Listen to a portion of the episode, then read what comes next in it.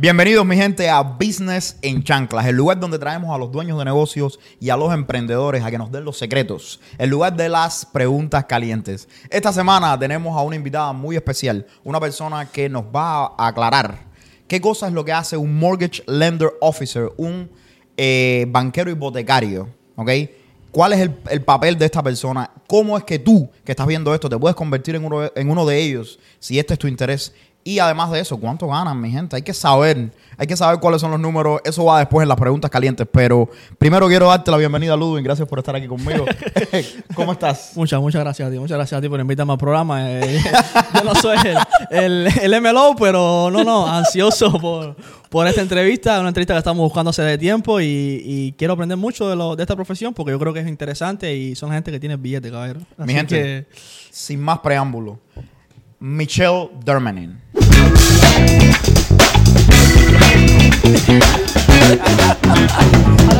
Michelle, muchas gracias por estar con gracias nosotros acá a ustedes. hoy. Gracias, por tomarte el tiempo para venir. Háblame un poquito. ¿Qué cosa es un mortgage lender? La gente no entiende.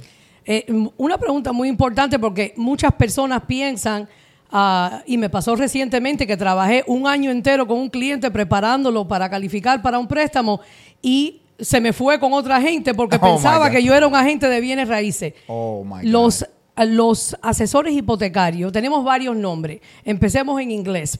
Se nos dice mortgage banker, ah, loan officer, mortgage loan originator. El asesor hipotecario es una persona licenciada que representa un banco o varios bancos que básicamente de parte del solicitante es quien ayuda a facilitar el financiamiento para una compra de bienes raíces. Existe el agente de bienes raíces, que es el- el- la persona que te lleva a buscar las casas, el que hace a la negociación de parte suya para que te acepten una oferta, pero antes de llegar a ese profesional, tienes que tratar con un asesor hipotecario, alguien que representa un banco que te va a facilitar ah, la finanza para comprar esa casa. Yo creo que si ustedes todos se reúnen y ponen un solo nombre, sería. Tenemos que ponernos de acuerdo. Deberían ponerse de acuerdo. Es que sabes lo que pasa, que muchos años atrás se le decía, siempre se le decía loan officer. Loan officer. Porque la mayoría de los asesores hipotecarios trabajaban en un banco de los grandes nacionales. Claro. Y entonces se entendía que el loan officer era la persona entre el evaluador del préstamo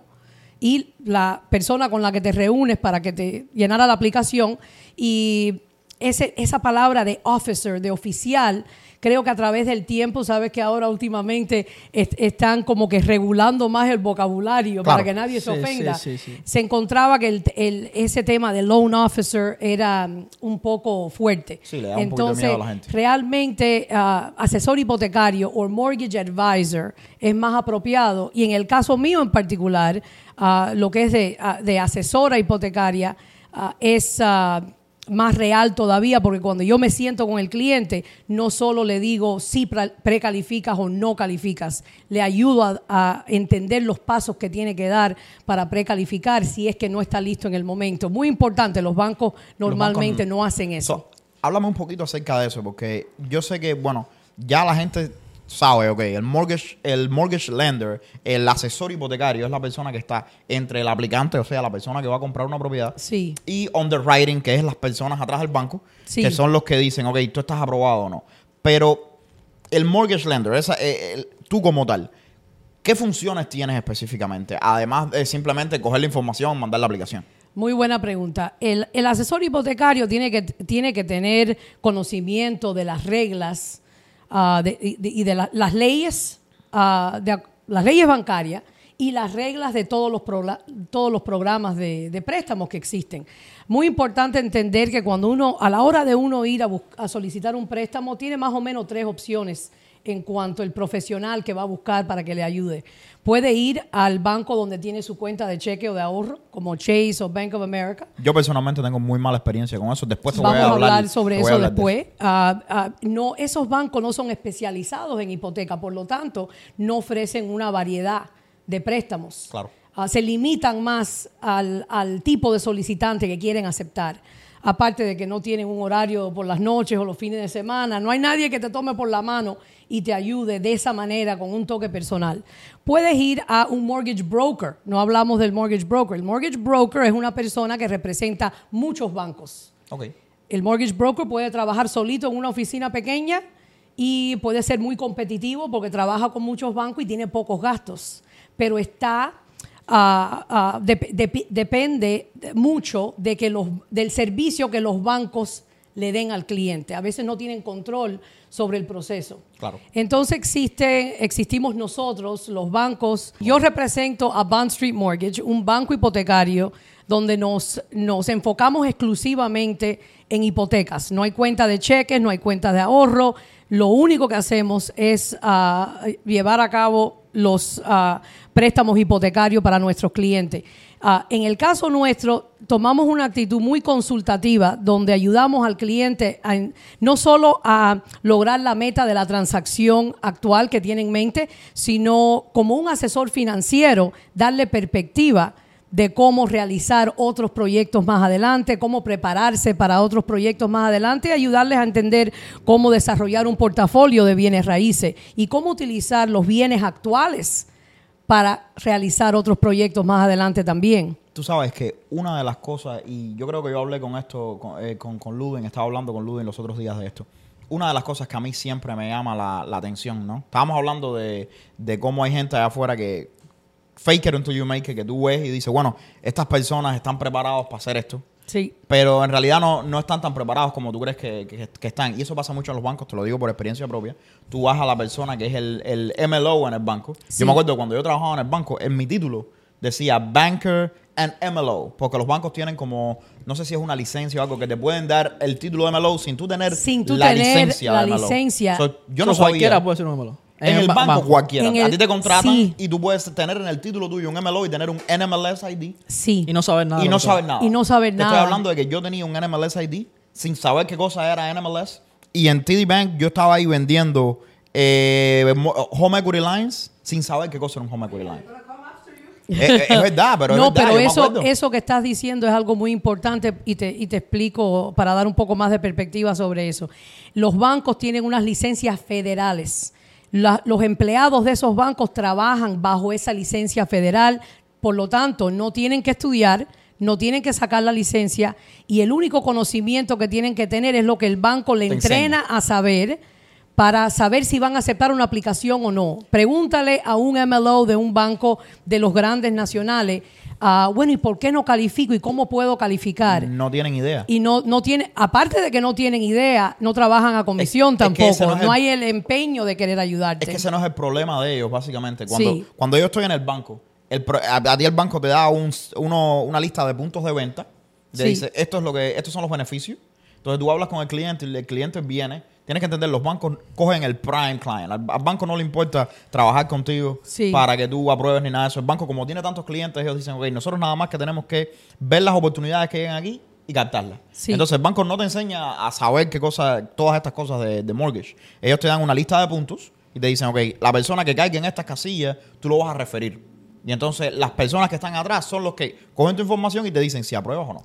Exactamente. Y si tú preguntas por qué no aprobé, te manda, espera 15 días que te vamos a mandar una carta. Sí. Y es una carta que viene, que la produce una computadora que te dice, no aprobaste por esto, esto, esto. y esto". Exactamente, pero nadie te da la perspectiva de lo que necesitas hacer para preparar condiciones para calificar en otro momento. Y en este último año, ahora mismo me viene a la mente tres o cuatro instantes de personas que fueron precalificados por un profesional en un banco de los más grandes, no los voy a nombrar porque hay dos o tres diferentes. Le ponemos un pi. Calienta la cosa, calienta la cosa. Exactamente. Que ya dieron un depósito en una casa, le aceptaron una oferta, ya están comprometidos, aparte que ilusionados, y llega el momento que evalúan el préstamo y lo deniegan. Y eh, han, caído en mis manos ese tipo, ese tipo de situación y lo que hay es que tener el conocimiento de cómo estructurar un préstamo para que funcione, para ayudar a ese cliente a lograr esa Te meta. digo el nombre, a mí me pasó eso. A mí me pasó eso el año pasado. Mi gente, fue cierto. Yo eh, mando todos los papeles, me dicen, ok, todo bien, perfecto. Yo voy, pongo mis ofertas, pam, pam, pam. Y un día para otro, la muchacha era super friendly. Sí. Un día para otro me llama y me dice, oye, al final esto no se va a poder. Yo me digo, como ¿Tú que, sabes por qué te ¿cómo pasó no eso? ¿Tú no sabes por qué te contigo? pa- Por no fresco. por no ir conmigo. Por no ir conmigo. no darte porque- negocio, por no darte negocio. eh, eh, eh, porque fíjate si es descarado. que Dios tiene. Que Díselo, díselo tiene- más alto, por favor. teniendo un super contacto Ajá. en speed dial, porque él, me- él sabe que él me puede llamar a cualquier hora. Se y cuando estaba en ese proceso, le dije, eres un descarado. Tú Mi gente, sabes me que... estaban dando un programa diferente, ¿ok? Me estaban dando un programa diferente. Pero, pero sí, pasa, pero, sí mira, pasa. pero tú sabes por qué pasa, porque te- yo, yo entiendo por qué te fuiste con ese banco. Estaban promocionando un programa que, que, ah, sonaba demasiado bueno para ser realidad y en el final, en el caso tuyo, lo fue porque no, no estaba disponible el programa con los términos que te, que te habían ofrecido. No, y Yo a mí tengo- lo que me da gracia, perdona, a mí lo que me da gracia es que fue por algo que lo hubiéramos sabido desde el principio. Sí. Porque yo le, al final la muchacha me dice, bueno, eh, vimos tus impuestos y no en el año 2020 no has reportado suficiente eh, por, por el negocio. Yo me quedo como que, ah, me podías haber dicho esto antes Al de hacer la- inspección. Pero tú sabes, eh, te, te voy a dar un detalle. Ella, No cuan- sabía. ella cuando vio tus impuestos inicialmente, ella no tiene el conocimiento. La- tú lo sabes, le mandan los documentos a un departamento especializado y a, a las cuatro semanas ese departamento le responde a ella y le dice lo- qué, qué problema hay con los taxes. Claro. Y tú te enteraste después que perdiste cuatro semanas. Correcto. Eh, Es, es que no es, ah, ah, no es la manera que el, el- el público masivo, cuando piensa en una hipoteca, debe ir a una persona especializada. No debe ir a uno de los bancos. ah, Ya para la próxima, sí. eh, ya lo sabes. Déjame decirte algo, porque ustedes dos, tú eres la profesional en este field y Rolando tiene un background porque trabajó en el banco Sí. y trabaja con esto de crédito, se encuentra en muchos casos. Pero yo estoy realmente perdido con todo esto. Yo soy un ignorante número uno en este tema, no conozco de nada, no, no entiendo cómo funciona el sistema de ustedes, cómo ustedes trabajan y cómo hacen los préstamos. Y tengo una pregunta. ¿Cuál es la diferencia en ir contigo a ir con un banco? Muy buena pregunta. La, la diferencia es, y hablamos un poquito sobre eso ahorita, cuando yo, el tema de los intereses, porque la, gente se pone a buscar a diferentes bancos pensando en el interés que van a pagar, pero es que ah, independientemente al interés, todos los bancos tienen acceso a las mismas tasas de interés. Ese no es el tema más importante. Yo creo que estas transacciones son de, de- mucha ansiedad, de mucho nerviosismo. La diferencia mayor entre un banco de los, de los grandes a ir a- a consultar con alguien como yo es que uno me voy a interesar en tus metas personales y en, en- tu proyecto con este bien que estás queriendo comprar. Te voy a hacer muchas preguntas para entender dónde estás parado actualmente económicamente, qué solvencia tienes. Más importante que yo calificarte es también decirte, bueno, mira, este va a ser el pago mensual, ¿cómo te sientes? ¿Estás pagando ahora mismo 1.500 de renta? Calificas para una hipoteca de 3.500 al mes pero realmente ese pago te acomoda. Es, es una consulta mucho más personal, de mucha más perspectiva. Ah, tengo acceso no solo al programa que te puede ofrecer el banco común y corriente, pero tengo acceso a un sinnúmero de programas diferentes, cosa de que si no calificas tradicionalmente, tengo otros tipos de préstamos más flexibles. Entonces tú también tienes acceso a los préstamos de los bancos convencionales, los que venden allá afuera normal. Nosotros, para hacerte más clara, el, el Bond Street Mortgage presta directamente para todo lo que es tradicional. Nosotros prestamos el dinero cuando es FHA, préstamo convencional, préstamo de los veteranos. Todo lo que es tradicional prestamos nosotros directamente. Pero tra- también trabajo como broker. Tengo la facilidad de ser las dos cosas. Soy lender y soy broker. Puedo mandarle tu préstamo, tu caso, si, si el banco mío no puede facilitar ese préstamo o no está dentro de ah, el rango de productos que nosotros ofrecemos, busco otro banco que te facilite el préstamo y en ese caso trabajo como broker, pero vas a trabajar conmigo durante todo el proceso. Directamente. Y, y lo más importante es que el cliente tiene ac- acceso a mí y a mi equipo durante todo el proceso. El- Yo- si hay una inquietud, no te dejamos dormir con Hasta- esa indi- hasta que te la inquietud. sin- sin Yo creo que eso es muy importante porque especialmente la gente que compra una casa por primera vez es un paso importante en la vida. Sí. Eh, Les llamamos el sueño americano, especialmente Sí. los emigrantes.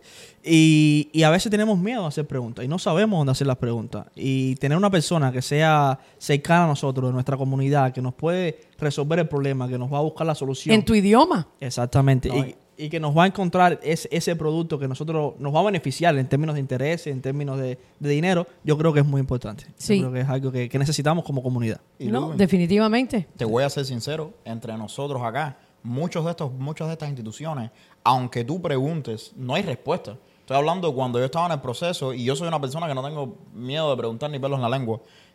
Tienes que entender, la mayoría de las personas que están allá afuera comprando una casa tienen cierta cantidad de dinero para comprar una casa. 40 mil dólares, por ejemplo, 30 mil dólares. Yo quiero saber si esto me va a alcanzar. Yo no quiero que, que estar una semana antes del cierre y no tener dinero suficiente. Claro. Cuando tú estás en un proceso de eso, yo lo he visto, que te dice, tú le preguntas a la persona, bueno, ¿cuánto va a ser el pago mensual? Bueno, hay que ver, dale par de semanas, veremos, que hay que calcular los Sí. taxes, los impuestos. Se te hacen una historia cuando la persona lo que quiere es que tú me digas un número. Sí. ¿Tú puedes dar ¿Cuánto ese es? número?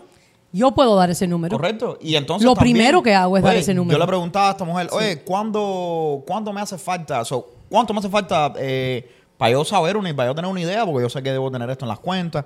Bueno, alrededor, entre 20 mil y 30 mil. Eh, permiso.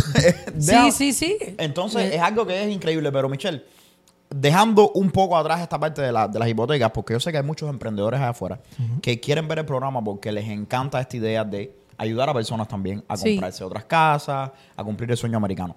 Háblame un poquito acerca de, desde la parte profesional, ¿qué es lo que yo necesito si yo soy alguien que quiero ser un mortgage lender allá afuera? ¿Qué educación yo necesito para trabajar como asesor hipotecario?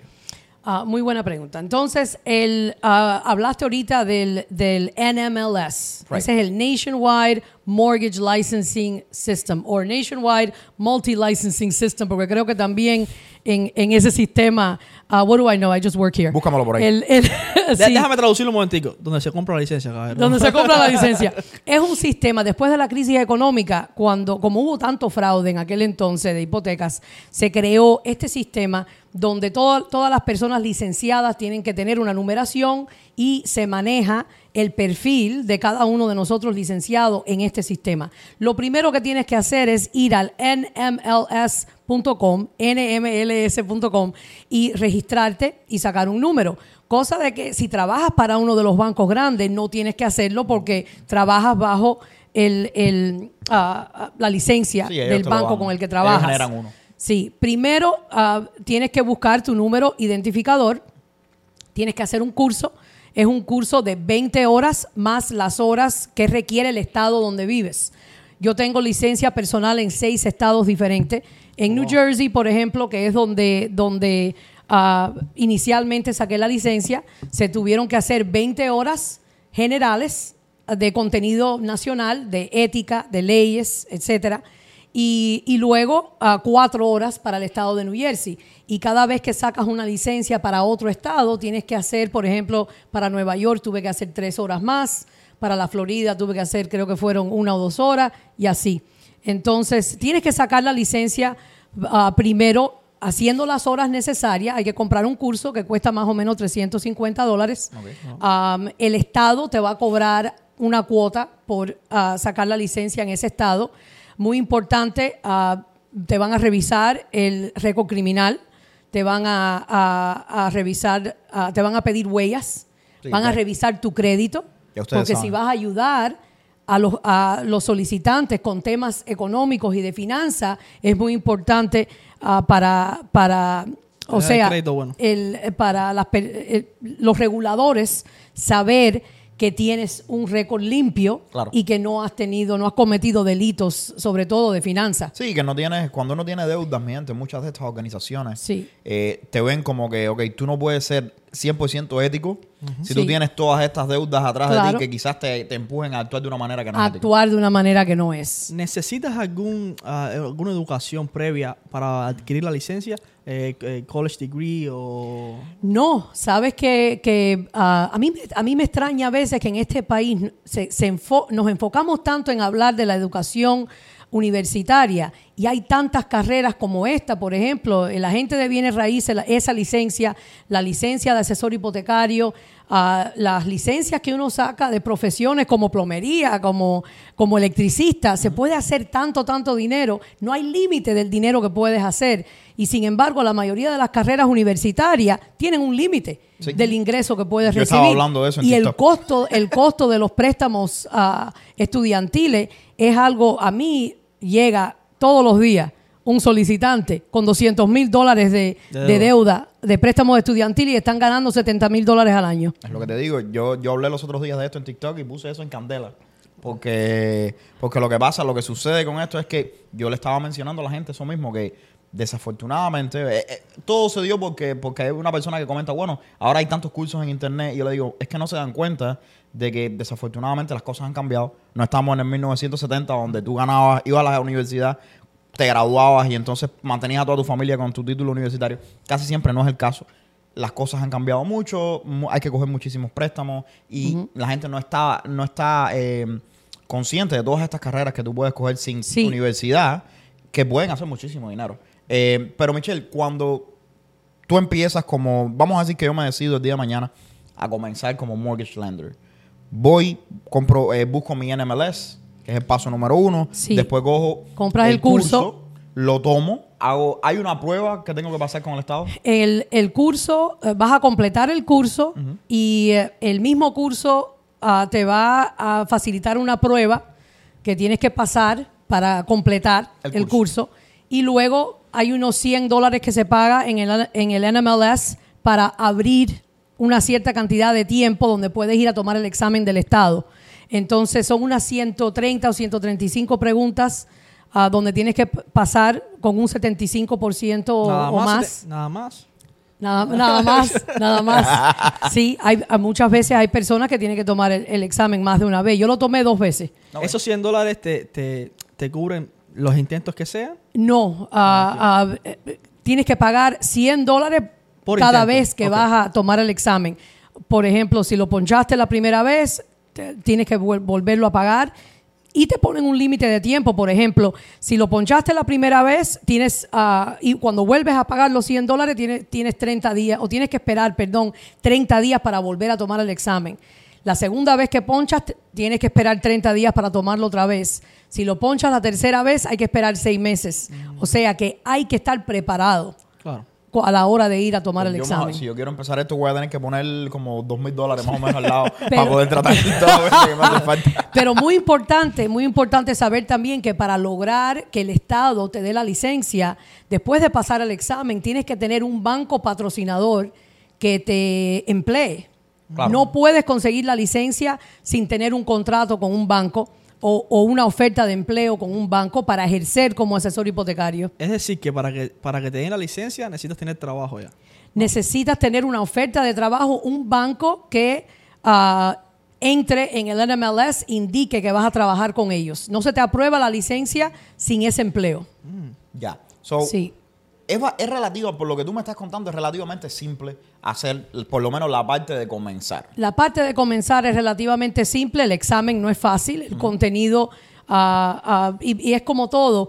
Todo lo que vas a estudiar para sacar la licencia no es lo que necesitas para el día a día. Sí, porque Lo- ahí, ahí es donde voy. Ahí Sí. está, está, está el pollo del arroz con pollo, como Sí. decimos nosotros los cubanos. so, cuando ya yo tengo mi licencia, es como me imagino que, como yo estaba hablando con un amigo mío que es abogado, bueno, yo soy abogado, pero, pero no sé nada hasta que no empiece a trabajar con la firma que me va a enseñar Exactamente. cómo es que de verdad se, se hace esto, esta parte de la ley que voy a practicar. So, lo mismo Exactamente. pasa con esta parte, con esto, ¿no? Una vez que tú empiezas a trabajar para esta institución, entonces es que de verdad empieza el aprendizaje de lo que tú Exactamente, haces. sí. ¿Y cómo funciona esto? O sea, cuéntame un poquito, ¿cuáles son las cosas importantes que uno aprende eh, cuando en esta vida, cuando tú empiezas de, de mortgage lender? ¿Cuáles son las cosas que te chocan desde el principio? ¿Cuáles son la- los aprendizajes más importantes? Sí, porque una cosa es la teoría Y otra es la otra práctica. Y otra cosa es la práctica y, y otra cosa es que hay, dependiendo del- de la compañía o del banco donde vayas a ir a trabajar, ah, hay un menú de opciones. Ah, puede ser un menú corto o puede ser un menú amplio. Por ejemplo, donde yo trabajo hay muchos programas diferentes y cuando uno empieza en este negocio que no tiene el conocimiento, es muy importante considerar la compañía donde vas a ir a trabajar, qué entrenamiento te va a dar. Ah, te va a dar acceso a alguien que ya tiene experiencia, que te sirva como mentor para ayudarte a, a crecer más rápido y Claro. entender más rápido y, y, ah, no es es como todo es como cuando si te fueras si fueras a lanzarte ahora a abrir un negocio del que no tienes conocimiento imagínate cómo serán esos primeros tiempos Eh, yo creo que hay muchas personas que sacan estas licencias pensando que el dinero cae del cielo Déjame- tienen que pensar dos veces, y ¿no? déjame decirte que, que, ah, en una cosa que yo me equivoqué, en todas las carreras que yo he tenido, yo he trabajado en ventas ya más de 27 años, y en todas las carreras que yo he tenido, yo, he- yo he podido lograr ah, un conocimiento total, completo, de lo que yo estoy presentando. En este giro en la industria bancaria, te lo digo desde ahora, nunca se sabe todo, nunca se puede aprender todo y las reglas y los programas cambian a diario. Y equivocarte en un pequeño detalle le puede causar un tremendo fallo a tu cliente. Wow. Entonces, ah, yo decidí unirme a la compañía con la que estoy porque son cuatro de- dueños y tres de ellos son de los mejores MLOs del país. Wow. Y yo entendí que, que ahí yo iba a tener proximidad a profesionales que llevan 20 años en la industria, que lo han visto todo, y cuando llegara un cliente a mí con un, con un caso difícil, yo tení- tengo ahí Sí, ah, el- la sabiduría necesaria para entender cómo maniobrar diferentes cosas. He cometido errores, como es una industria donde vas a cometer errores, las lecciones más grandes las vas a aprender cometiendo errores, pero si uno, si uno sabe enfrentársele a los problemas y a la adversidad, entendiendo que lo que tienes que enfocarte en las soluciones, si te gusta ayudar a la gente, si te gusta ayudar a, a- hacerle el sueño realidad a tu cliente,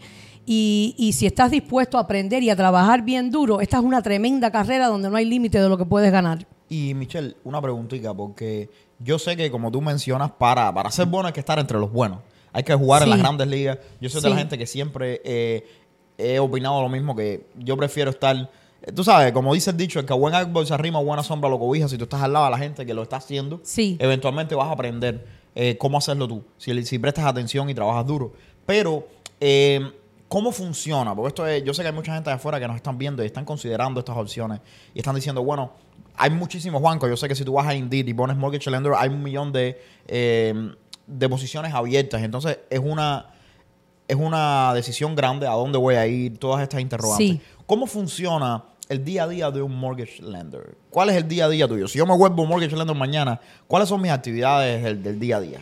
Bueno, Yo sé que no me digas el tuyo porque yo sé que el día a día tuyo va desde las 5 de la mañana hasta las 2 de la, hasta las 2 de la mañana. Dime de un mortgage lender normal, no normal. una super mortgage lender, ¿ok? No una super mortgage No, pero yo, lender. yo quiero saber de Super Mortgage Lender. Vamos No a hablar de las dos cosas. Sí, sí. No estás Vamos listo a para esta hablamos de las dos cosas.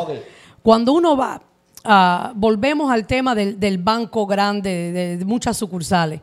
Eh, cuando vas a trabajar a, a un banco de esos, y de eso puedes hablar tú también un poquito, Rolando, te pagan un salario, un salario relativamente bueno.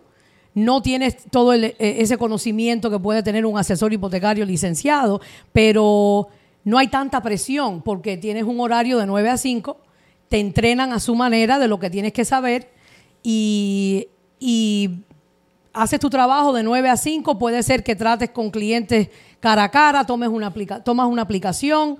Ah, ¿Hay algo más que puedes agregar a eso? Mm, tomas mucho café, like, muchísimo café. Right. Pero y nada. recibes Y- tu cheque y cada dos semanas. Y cada 15 vaguea días. bastante, porque cuando trabajaba en banco no trabajaba. qué, malos, qué malos son, qué malos son conmigo. Pero cuando sacas esta licencia y vas a trabajar a un banco, ah, que no es de esos bancos grandes donde, donde no necesariamente hay salario, porque, ah, por ejemplo, en el banco nuestro se te da un salario garantizado por unos 90 días para darte chance a aprender. No es un super salario, pero es algo Sí, para como no para que no te hambre. mueras de hambre. ¿Puedes decir el número cuánto es? Son, es el equivalente de unos 30 mil dólares al año. Ok. Ok, Y- 2.500 dólares sí, al mes. 2.500 me- al Garantizado mes más o menos. por tres meses, pero te damos un súper entrenamiento, te damos acceso a, a una universidad online que te enseña ah, todo lo que debes saber para tus conversaciones a diario sobre programas de préstamos, ah, sobre cálculos, a la matemática detrás de, de las me imagino que tienes hipotecas. a los mentores, ¿no? Que es, que es lo más importante. Y tienes los tienes a, a mentores que te que donde donde puedes escuchar las presentaciones de ellos, las llamadas telefónicas, ver el intercambio ah, entre ellos y sus clientes y, aprender el día a día de un mentor, por ejemplo, que ya está generando y ganando buenas comisiones, mientras que uno se va eh, acomodando en cómo va a desarrollar, desarrollar su propio día a día. En el final, uno tiene que entrar en este negocio sabiendo que tienes que hablar con muchas personas. La meta es tomar aplicaciones. Ah, no todas las aplicaciones se van a convertir en un préstamo. Por lo tanto, ah, tienes que enfocarte en la, en la venta, en hablar con todo el mundo que conoces, tus familiares, amistades, ir a eventos de networking. Hay, hay, hay mucho trabajo que hacer al principio para crear esa rueda que eventualmente te va a dar un, ah, una cartera de cliente Claro. que no, no sucede de un día para No, otro. que si tú te quedas sentado en la oficina, así no se construye una cartera de clientes. No. No, yo quiero hablar de eso también porque mencionaste ahorita que tú llevas muchos años en, en venta. Sí. Y yo desde que empecé a trabajar también me dediqué a las ventas. Ya. Y creo que es una profesión muy interesante porque no tienes techo, pero tampoco tienes piso. Es decir, todo lo que tú ganas es lo que eres es capaz de buscarte. En, en tu profesión esta que tienes ahora, ¿cuáles son las habilidades personales que tú le recomiendas a una persona que quiere meterse en el negocio? Me encanta que hayas hecho esa pregunta porque son esos atributos lo que va a hacer la diferencia entre el asesor exitoso y el asesor mediocre. Ok. Entonces, ah, por lo que yo he podido ver, el- eh, es muy importante. Hay una cosa que en inglés se llama grit. Great. y yo no he visto que haya, existe una, mira que la palabra, la- el idioma, ah, el español es rico, pero no he encontrado la palabra para poder traducir lo que es grit.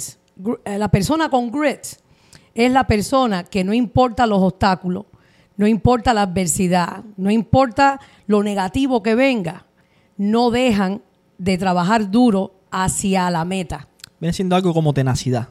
viene siendo algo como tenacidad. Ah, uno tiene que tener, uno, uno tiene que, que- que poder asimilar ah, lo bueno y lo malo. Eh, Esto es como ah, cuando uno trabaja como asesor hipotecario a comisión, porque existen los dos tipos de asesores. Uno que va a trabajar a un banco ¿Por un salario? ah, con- por un salario, donde vas a tener muchas limitaciones, ah, y hay un techo, y el techo es bastante, bastante bajo. bajo. Sí, y eh, existe el que trabaja a comisión.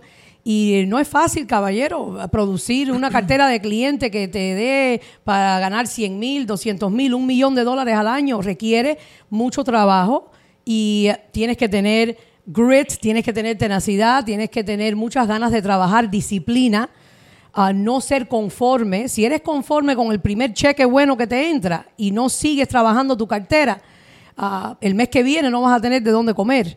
Entonces yo te diría que, ah, para aquellas personas que están considerando esta licencia, tienes que tener deseos de ayudar. Ah, te tiene que encantar eso de, de ayudar a las personas porque eso, eso para mí se ha vuelto como una adicción. El, cada vez que yo ayudo a alguien a comprar su primera casa, me siento como mismo me sentí yo cuando lo logré. Entonces, eso, eso crea cierto tipo de responsabilidad hacia hacer lo que uno está supuesto a hacer para ayudar al cliente.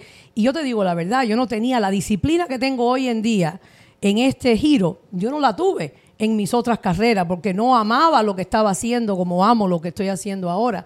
Entonces, tienes que tener disciplina, buen manejo de tiempo, estar dispuesto al networking, de ir a eventos, conocer personas, le tienes que decir a todo el mundo Lo que a haces. lo que haces, a lo que te dedicas. Y, y si entiendes que el problema más grande que existe en el mundo ahora mismo ah, para comprar casa no es la economía, no es, no es los intereses, es la mala información y personas que no tienen la educación necesaria para entender los pasos ah, que hay que dar. Vas a saber que hay tanta oportunidad que te puedes hacer millonario en este giro, pero hay que trabajar y hay que trabajar duro porque una cartera de cliente no se hace en dos días. Y tú sabes que yo creo que cuando, cuando Michelle habla de grit, yo estaba leyendo acerca de esto. Esto es un estudio famoso Sí. que se hizo que grit significa eh, la habilidad de un individuo a trabajar por largos periodos de tiempo sin, re- sin, sin ningún tipo de, de, ¿cómo se llama?, de premio De premio. o de, o de nada, por- no importa qué tan eh, hostil se ponga el ambiente. Vamos, Los Sí. primeros años de un emprendedor. Exacto. Pero, Sí. pero, pero, Sí, pero. sí, sí. Yo sé que hay mucha gente allá afuera que, por ejemplo, están eh, trabajando ahora mismo. Y yo soy de la gente que cree que no hay peor droga que un salario semanal. Eso te deja ahí enganchado al poquito, al poquito, al poquito está pagando. Yo fui parte de eso. Y ojo, mi gente, no estoy diciendo que haya nada malo con un salario semanal. Pero en esta parte de, de ser emprendedor y de tener tu negocio, un salario semanal a veces puede ser contraproducente, en mi opinión. Ahora, ¿qué es lo que yo creo? Hay mucha gente en esto de, de salir y conocer personas, de construir tu cartera de clientes que dice, bueno, yo soy disciplinado en mi trabajo, yo todos los días voy al trabajo, entro a las 9, saco a las 5 de la tarde, eh, hago el papeleo que tengo que hacer, pero cuando tú entras a esta parte de mortgage lender, hay muchas veces que el trabajo no es simplemente hacer un papeleo que ya tienes que hacer. El trabajo se vuelve parte de, bueno, mantenerme ocupado proactivamente, o sea, meter mano ante, sin que nadie me diga qué es lo que tengo que hacer. Y ahí es donde la gente se pierde. Eh, Ahí. Nadie ahí. te dice, oye, haz este papeleo y termínalo. Sí. Y si lo terminas, ya hiciste tu trabajo. No. Sí. Es buscarte las oportunidades, salir allá afuera y meterte en, la, en los lugares donde quizás te da pena estar porque tú eres nuevo en lo que estás haciendo. Sí. Hablar con la gente dura que hace años que lo están haciendo. Llegar con, tú sabes, con las ganas esas de, oye, yo soy nuevo y no sé mucho, pero lo que sea que tú me tires, yo te prometo que lo voy a llevar como es y abrirse paso. Y mucha gente confunde esa idea de, bueno, eh, trabajar duro. Yo trabajaba duro desde siempre a otro tipo de trabajo duro. No, y, que cambia, y- y ¿no? de trabajar estratégicamente, porque estar ocupado no es lo mismo que trabajar estratégicamente. Y en este giro en particular, la primera meta es conseguir una aplicación con información para ayudar a tu cliente al próximo paso de precalificar. Pero después que le pediste los documentos, hay que, hay que tener eh, la, la organización de tiempo y la disciplina de darle seguimiento, porque esto no es un- una transacción que se da de un día para otro. Hay que, hay que darle seguimiento al cliente mientras que vas ah, eh, expandiendo tu cartera de clientes, tener la organización de tiempo de no dejar ir eh, la- las oportunidades de la semana pasada y de la anterior por lo nuevo que viene. O sea, ya cuando uno lleva un tiempo y tiene cierta cartera de clientes, hay, hay varias cositas que se mueven al mismo tiempo que tienes que organizar para seguir creciendo y no desperdiciar oportunidades tal vez de ayer o la semana pasada o el mes pasado. Sí. Y no todo el mundo tiene esa organización. Estás buscando clientes nuevos, manteniendo las relaciones que tienes. Sí. Y al mismo tiempo asegurando que la gente que están en el proceso que está que, que están, que yo sé que puede durar 60 días, 90 días, sabrá Dios, Sí. eh, se sientan de la manera que se tienen que sentir.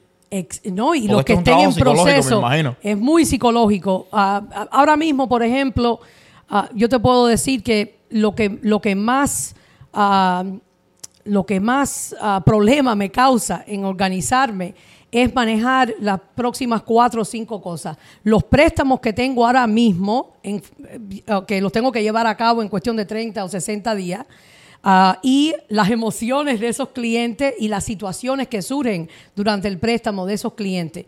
Estoy buscando clientes nuevos. Estoy respondiendo a correos electrónicos y textos que todos son de importancia, todos son de emergencia. Tengo que también cuidar la cartera de clientes que he ido estableciendo en estos dos años y pico que llevo en, en el giro, que ya hay casi mil personas en esas personas que con las que he hablado que no han calificado todavía, que estoy ayudando a calificar, otras que a lo mejor ya cerraron en su préstamo, pero ha pasado un año y a lo mejor hay más perspectiva que le puedo dar para nuevos proyectos y nuevas oportunidades. Caballero, si no estás en contacto con tus clientes, hay otro asesor que va a estar en contacto con ellos. Claro que sí. Sobre todo hoy en día que hay ah, redes sociales y hay por tantos medios se puede conocer a, a este tipo de profesional. Hay que manejar redes sociales, ese es el arte. Vamos a tener que hablar después, ah, Louis, que, que- que, ah, es una de las cosas que menos, a- menos atención le doy por falta de tiempo, porque estoy trabajando una cantidad de horas tremenda para mantener la cartera que tengo ahora y ir agrandándola también. Mi gente, y en caso de que ustedes no lo sepan, eh, cuando se trata de redes sociales, no hay nadie mejor que Master Media Company. Mi gente, Pone- este pone- programa, pone el sonidito. Tin, este programa está producido por Master Media Company. Eh, Master Media Company es la compañía que corre mis redes sociales y es la compañía que puede ayudarte a ti a llegar a esos clientes que tú necesitas dentro del internet. Así que si tienes cualquier pregunta, ve al enlace en la biografía y pregunta por Master Media Company. Ellos van a poder ayudarte. Si Buenísimo, ustedes- buenísimo el plug. Claro, y por si ustedes no lo No, y, sabían. y estén al pendiente, disculpa que te interrumpa, que el año que viene vienen cosas interesantes, tenemos varias sorpresas para el año que viene, empezando en enero, así que... You want- eh, ¿Quiere que te dé otro blog? Michelle es parte del el sponsor de este programa que es NJCR University. Así que si tú eres de la gente que quiere aprender más acerca de este tema que estamos hablando, únete también en el enlace en la biografía a NJCR University, en donde Michelle te da un curso excelente acerca de cuál es el proceso de compra de una casa. Pero además de eso, donde tienes la oportunidad de ver a Michelle en vivo todas las semanas, ¿ok? Pero Michelle, con esto, con esto que acabo de decir, quiero hacerte la pregunta del millón. Vamos a entrar a las preguntas calientes, Luis. ¿Me das permiso? Sí, sí, ya, ya yo iba a entrar a las preguntas calientes. Vamos a entrar a las. Ya- preguntas Ya, le iba a calientes. preguntar ya, porque me dijo que tenía una cartera de, de, de mil clientes que todavía no había cerrado. Y, Voy a voy a y el comenzar con las número yo creo que se, se ve interesante. vamos a hablar de los números, mi gente. Vamos a hablar de- de- del cuarto. Ah. Ok, vamos a hablar de, de- de- de- de- de la paqueta. Pero, pero antes de hablar de esos números, porque un pajarito me sopló en el oído que Michelle, antes de hacer este trabajo, tenía un trabajo muy bueno. Que sí, sí, sí, No. sí, sí, sí, sí. Que se dedicaba a las ventas y ganaba un muy buen salario. Y yo quiero saber qué le hizo a ella, qué te hizo dejar ese trabajo con ese salario, si puedes decir el número, Sí. para, para meterte en este mundo y para salir desde cero a comerte. Muchos pensaron que me había vuelto completamente loca. El- yo era vicepresidente de ventas de una compañía financiera, no, no, me, no estaba en el giro hipotecario, pero era vicepresidente de ventas de Acima Credit. Eh, ah, llevaba 8 o 9 años en ese giro de fintech, ah, siempre desarrollando territorios con un equipo de venta. Yo manejaba el noreste para esta compañía, pero yo ah, hice el cambio. ah, hoy en día tengo 47 años, a los 45 es que hice el cambio a la asesoría hipotecaria.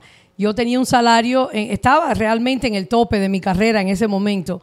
Ah, y este cuento no se lo saben ustedes y me alegro compartirlo hoy. Les voy a decir lo que me encendió el fuego y me hizo volverme loca para cambiar dime el secreto, de dime el secreto. Yo tenía un salario de 225 mil dólares Wow. al año. Y en comisiones ganaba otros 70, 80 mil en, Oh, wow. en aquel Estamos hablando de entonces. unos 340 mil En más el, o menos. 2019, en el 2019 yo gané un poquito menos de 300 mil dólares. Y en el 2019 fue que me picó fuertemente eh, el interés en finalmente, te digo finalmente, hacer el cambio a la asesoría hipotecaria porque hacía más de 20 años que yo sabía que era mi destino a entrar en algún momento en la asesoría hipotecaria. Yo había comprado mi casa un par de años atrás con Bond Street Mortgage Wow. y me encantó la, el trato que recibí, el servicio que me dieron y lo que aprendí en el proceso. Y yo dije, wow, algún día cuando yo finalmente cambie de carrera, ah, Estas son la gente. estas, la- estas son la gente con las que yo me tengo que unir. Y bueno, imagínate eh, en ese momento estar en, en esa posición, ah, que la única persona por encima de mí en la compañía era el dueño de la compañía. Wow. Pero justamente el dueño de la compañía fue el que me dijo un día, ah, porque todos los años hacían un ajuste a la comisión y la reducían un poquito. Mientras más crece una compañía, a veces te hacen eso cuando trabajas en claro. venta. Y me acuerdo que él siempre venía a mí primero para que yo aceptara los nuevos términos, para que los otros vicepresidentes de venta, si yo estaba entusiasmada, ellos me seguían. Claro. Si yo no estaba entusiasmada, había rebeldía en el Sí, sí, grupo. sí, sí. Es decir, que tú le podías tirar la compañía si sí, Exactamente. Y, en- y, y- y el dueño de la compañía me dijo, ¿dónde ustedes van a ir a ganar más de lo que ganan aquí? Me di, y no, no sé si me lo dijo como, eh, no, eh, como, como que no me cayó muy bien de la forma que me lo dijo. Yo lo, to- lo tomé como un reto.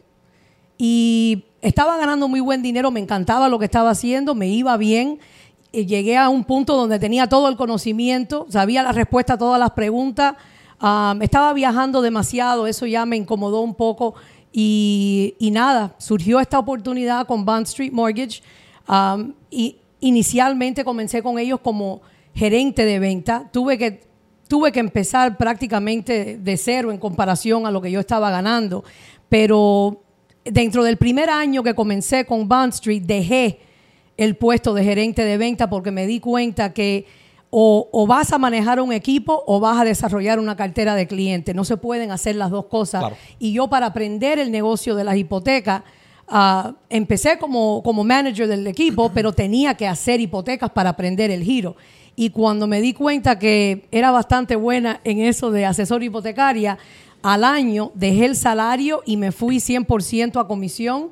Y en el segundo año logré ganar lo que dejé cuando Wow. me fui del trabajo anterior.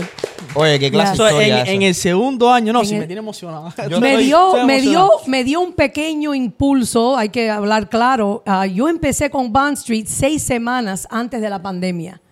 Me dio un impulso Claro. que, que los intereses bajaron y que se explotó el mercado. Pero en este año, que los intereses han subido y el mercado se ha apretado más todavía y la mayoría de los MLOs y los agentes de bienes raíces han hecho menos, yo este año crecí mi, crecí Wow. mi volumen por un 25%. Oh, wow, wow. Es que mi gente, yo voy a ser sincero, yo lo he estado diciendo, Michelle, la gente no me lo cree. Yo lo he estado diciendo. Cuando las cosas se ponen duras, los que están abajo del agua, que han estado abajo del agua en tiempos fáciles, Sí. se van. Sí. ¿Ok? Y en los Estados Unidos siempre hay gente que van a comprar casa. No importa qué tan mala esté la economía. 100%. Ahora, tú eres un, un, pedacitico así de todo el espectro, de todo el mercado. Sí. So, si tú te sientas allá afuera y piensas, bueno, la economía está mal y por eso yo no tengo éxito, es una, es una, es una manera incorrecta de pensar. Sí. Si hay mucha gente que se está yendo y tú eres bueno de verdad, tú tienes que ver esto como una oportunidad de escoger, la- de Es coger que, el eh, espacio que se está quedando libre. Tengo una frase de Sí. Mediócrates. Mediócrates. Sí. Tengo una frase de Mediócrates que dice que el mercado favorece a los tenaces. ¿Viste? Apúntamela ahí. Que... El mercado favorece No, a los tenaces, definitivamente. Si ¿Seguro uno- que Mediócrates dijo eso? Sí, Mira, es, sí. que, es que, disculpa te interrumpo, Sí. Michelle. El problema es que el mercado se encarga, yo creo que esto pasa en, toda la- en todas las profesiones, de limpiar cada cierto tiempo eh, Claro que sí. la, la industria completa. Y el que no está hecho para ese trabajo Sí. se va. Este año, yo, yo la verdad que todo llega en la vida de uno en el momento preciso. Yo llevaba veintipico de años sabiendo que mi, de- mi destino era este, pero el universo sabe lo que hace. Me llegó mi oportunidad en una etapa en mi vida donde ya yo había hecho una, una ah, o sea, una cartera de contactos diferente a una cartera de clientes. Claro. A tus cuarenta y pico de años, Ah, ya eh, si has sido vendedor toda la vida, ya tienes una cartera de contactos mucho más extensa que cuando tenías 25. Entonces, un par de cositas me dieron impulso. La pandemia, el hecho de que entré en este negocio en una etapa en mi vida donde yo había trabajado muchos mercados, tengo muchos contactos, tengo 5 mil contactos en el teléfono, nada más. Y, me, y a diario ah, conozco personas nuevas, no me da vergüenza conversar con gente extraña. Claro. Ah, uno tiene que, por eso te, te- te hablo de trabajar estratégicamente. Tener actividad es una cosa y hace falta tener mucha actividad en este giro para crear una buena cartera de clientes, pero trabajar estratégicamente, decir, bueno, tengo que dedicarle cierta cantidad de horas a la semana a las redes sociales, cierta cantidad de horas a la semana al networking. Tengo que conocer otros profesionales con buenas carteras de clientes, como contadores, como asesores financieros, como abogados. Personas que ya tienen una cartera de clientes extensa y le voy a enseñar cómo utilizarme a mí para ellos hacer más negocio uno- y yo conseguir más clientes. Uno no puede confundir movimiento con progreso.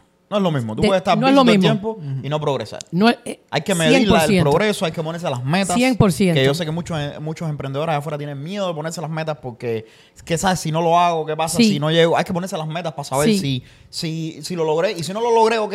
Entonces, ¿cómo hacemos para entonces lograrlo ahora en los próximos tres meses? Sí. Y soñar en Antes grande. de, de- que quiero terminar de, de contestar la pregunta caliente, porque te dije lo que gané el segundo Sí, año. sí, háblame de los números, No Michelle. te dije lo No que gané el primer año. ¿Cuánto ganaste el primer Olvídate año? del salario que me pagaron porque era para ser gerente de venta, Claro. que no estamos hablando de eso hoy. Que eso eran 30 mil dólares. El- no, No, entró esa- como manager. ese, es el, ese es el salario que se le paga a un MLO que viene licenciado a trabajar nada más como asesor hipotecario.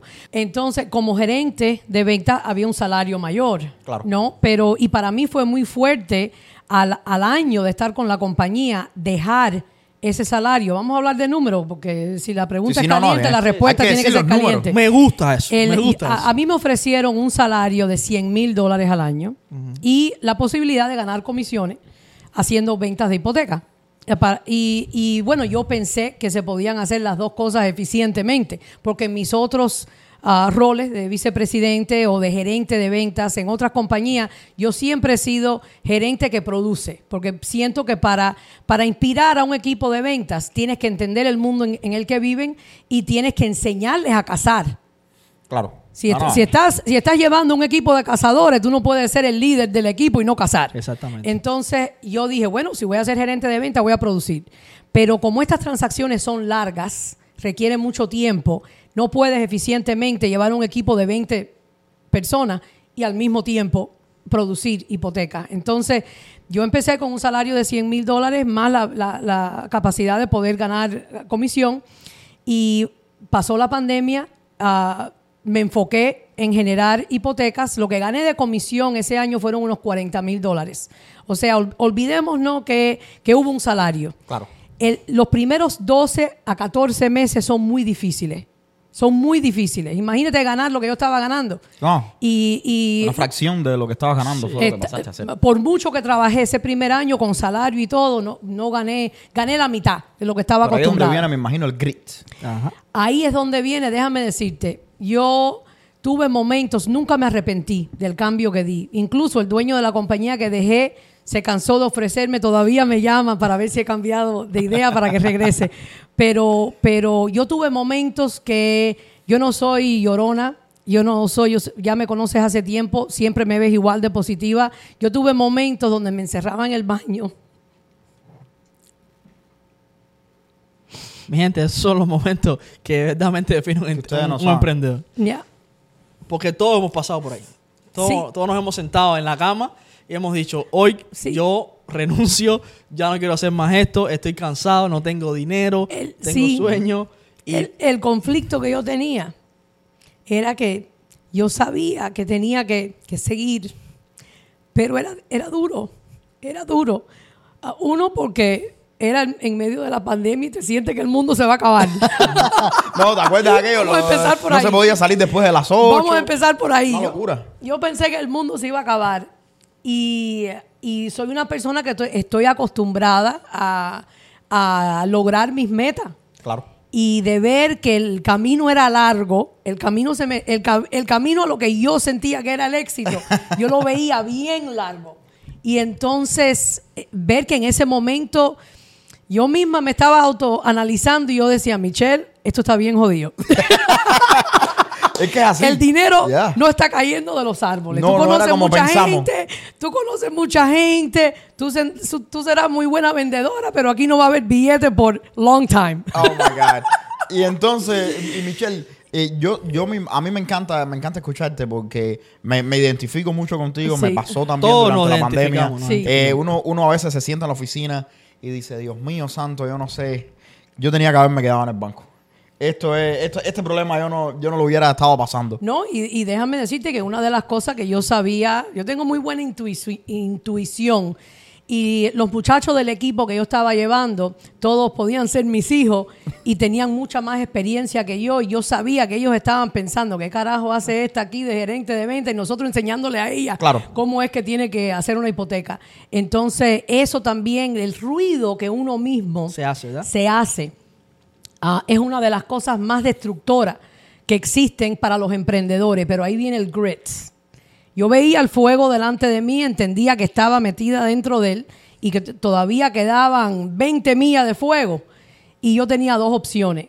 Regresar a la compañía donde estaban listos para esperarme. A mí, de verdad, de verdad, ese, el dueño de la compañía me dijo, el que te reemplazó, le voy a comprar el lease y lo voy a mandar de vuelta para Atlanta y quiero que regrese. Yo tenía la solución a mi problema económico en ese momento, pero en mi corazón yo sabía que este es mi destino y ahí me quedé y fueron 12, 14 meses muy, muy difíciles, pero el resultado que tuve ya después de eso, bueno, e- este es un comienzo, porque lo que gano actualmente no es el límite. Claro que no. Hay que, otra cosa que hay que decir de esta carrera es que sin un equipo, esto no es algo que tú vas a producir el Solo. millón de dólares solo. No, tienes que saber cuál es tu límite de producción individual y cuál es el momento preciso para entonces agregar personas a tu equipo.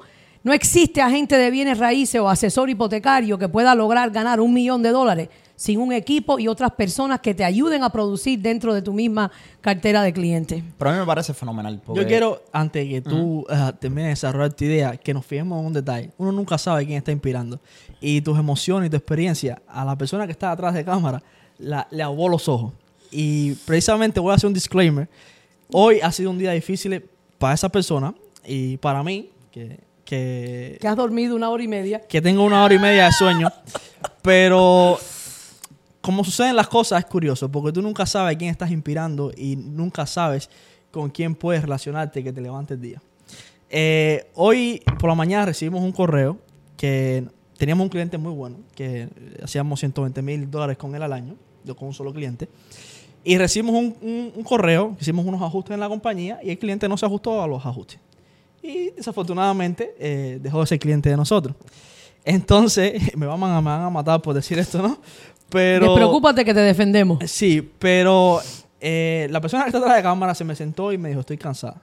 Porque yo pensé que esto iba a ser un, booster a, a lo que hemos venido trabajando hace seis meses. Sí. Y realmente fue una noticia bien impactante porque Sí. es como un trabajo de seis meses que te lo tiran a la basura con un email en- a las 7 de la mañana. Y tú diciendo eso, tú diciendo eso, tú- yo me como que me identifico contigo y dije, yo no me preocupé por ese email, porque la verdad son tantos los trastazos que me he dado que, Sí. que ya un email de eso por las mañanas No. no. Al contrario, lo que me da es gasolina Gas para de decir, vamos a salir allá afuera y vamos a poner el trabajo que hay que poner y vamos a coger dos clientes o tres clientes mejor que ese. Que, que, que van a reemplazar ese, esa- ese, ese volumen. Exactamente, pero yo entiendo esa posición del, del emprendedor y entiendo la posición de ella.